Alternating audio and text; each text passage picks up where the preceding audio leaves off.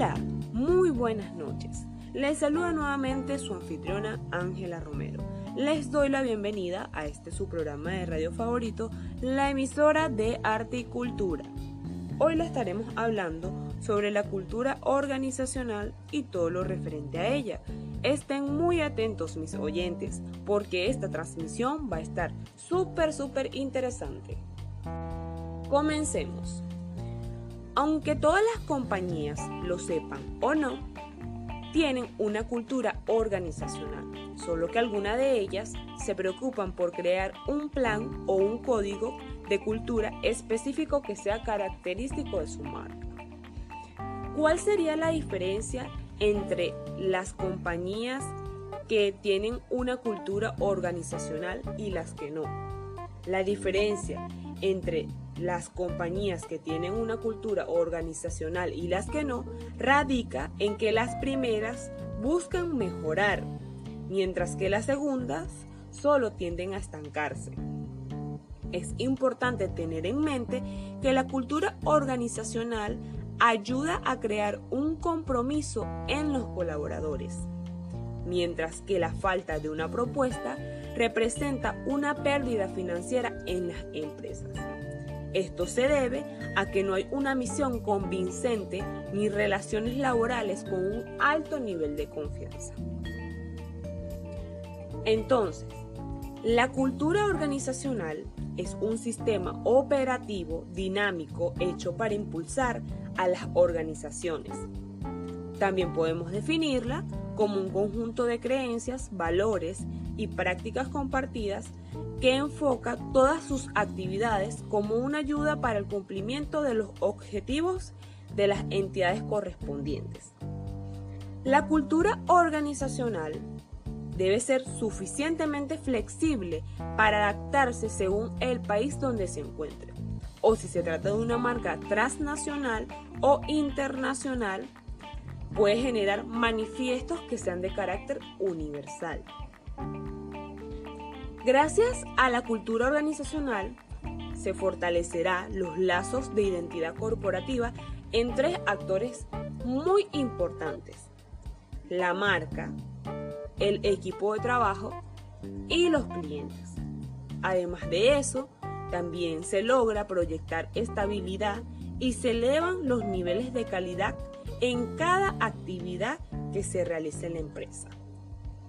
Este tema es muy importante ya que como lo acabo de decir, gracias a la cultura organizacional, se fortalecen lazos de identidad en la parte corporativa y laboral de la empresa.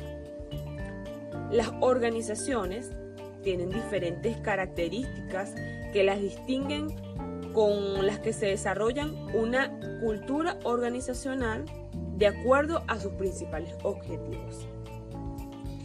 Aunque hay organizaciones que conformen las empresas, lo cierto es que no hay empresas que conformen organizaciones.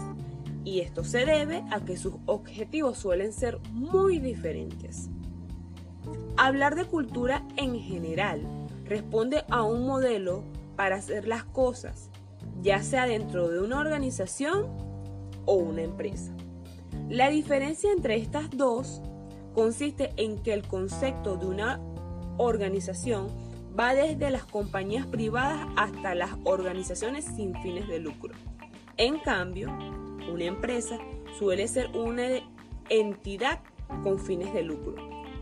Es importante recalcar entonces que para estas entidades existe el término cultura empresarial, cuyo significado es similar al de cultura organizacional, aunque tienen diferentes variaciones. La cultura empresarial se refiere a las formas en las que se conducen las diferentes empresas para lograr un buen funcionamiento de sus operaciones a través de las creencias. También va entrelazado con las normas, los valores que son impulsados para el cumplimiento de los objetivos de los fines comerciales en una empresa. Los elementos de la cultura organizacional Cuando se planifica una creación para un código de cultura en una empresa, debe de tener en cuenta lo siguiente. Filosofía, que ese será el eje por el cual transitará el labor, la labor de tu empresa y guiará al resto de aspectos. Al adoptar una filosofía, interpretas y explicas cómo lograrás tus fines. Y es la filosofía la que dicta cómo realizar la tarea. La misión es la razón de ser de tu compañía y muestra el compromiso que realiza tu empresa en el mercado.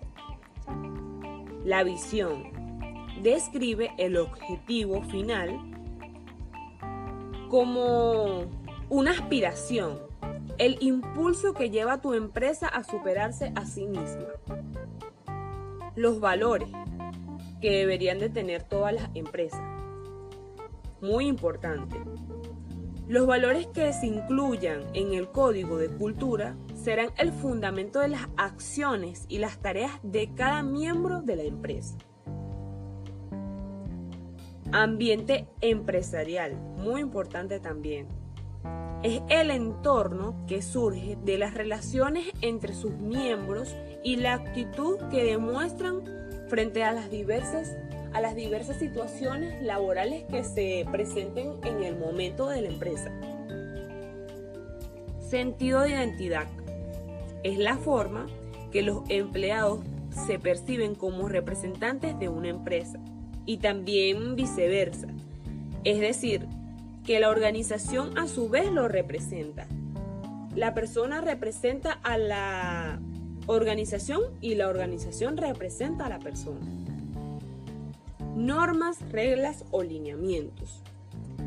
Estos estatutos son necesarios para las compañías que quieren añadir a cada lineamiento y una sanción en caso de una desobediencia. También hay estructuras que ya no desean continuar trabajando bajo este modelo de regla o sanción y solo escriben una serie de lineamientos que sugieren a sus empleados cómo deben de trabajar. Y bueno, para finalizar, hay que recalcar que la cultura organizacional es muy importante, ya que reúne a las personas de una empresa y las mantiene alineadas. Cuando tu cultura es clara, pueden reunirse diferentes perspectivas con un propósito en común esta establece expectativas sobre cómo se comportan y trabajan las personas y también funciona como equipo. Y bueno, muchas gracias. Espero que le haya gustado mucho el tema de hoy, ya que es importante tener cultura en una empresa para así tener normas, hábitos y valores dentro de ellas. Con ustedes se despide Ángela Romero. Muchas gracias.